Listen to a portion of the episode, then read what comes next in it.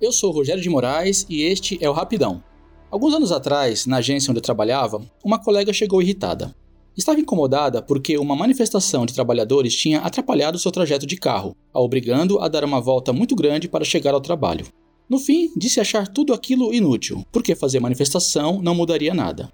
Apesar daquela colega exercer uma profissão que exige um certo grau de conhecimentos gerais, principalmente de história, ela parecia desconhecer o fato de que ao longo da civilização praticamente nenhum direito foi ganho. Quase todos tiveram que ser conquistados. E sempre ao custo de muito protesto, muita manifestação, muita treta cabulosa e, infelizmente, ao custo até de vidas humanas. Aquela colega, como todos que vivem em bolhas de privilégios, parecia ser incapaz, ou apenas não queria fazer o esforço, de entender a diferença entre ganhar e conquistar. Mas como eu não quero briga com ninguém hoje, trago uma dica de filme que se passa nos anos 70 em uma pequena e pacata cidade no interior da Suíça. Você consegue imaginar um lugar mais tranquilo e sem guerra do que isso? Pois é nesse cenário que o filme Mulheres Divinas, da diretora Petra Volpe, vai contar um pouco da história de luta das mulheres suíças pelo direito ao voto. Uma conquista que só aconteceu, acredite, em 1971. Nora é uma mulher casada com dois filhos que gostaria de trabalhar fora mas o marido não deixa. Mesmo assim, ela não dá muita importância para temas como feminismo,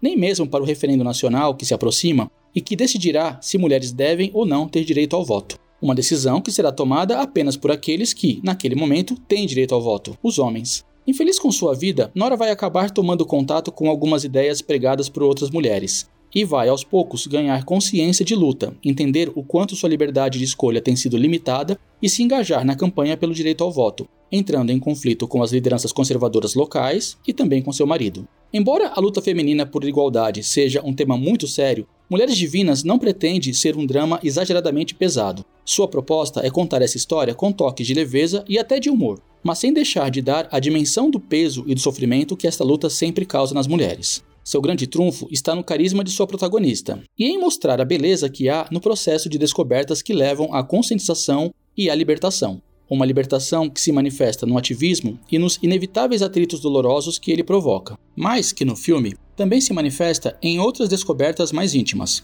como a exploração e aceitação do próprio corpo, o aprendizado de, pela primeira vez, contemplar com o espelho a beleza que há na própria anatomia, trocando a vergonha pelo orgulho e, consequentemente, exigindo o seu direito a também ter prazer sexual e poder gozar. Tudo isso é embalado por um novo e belo sentimento, o sentimento da sororidade. Mulheres Divinas está disponível nas plataformas Look, Google Play e Now. Espero que goste.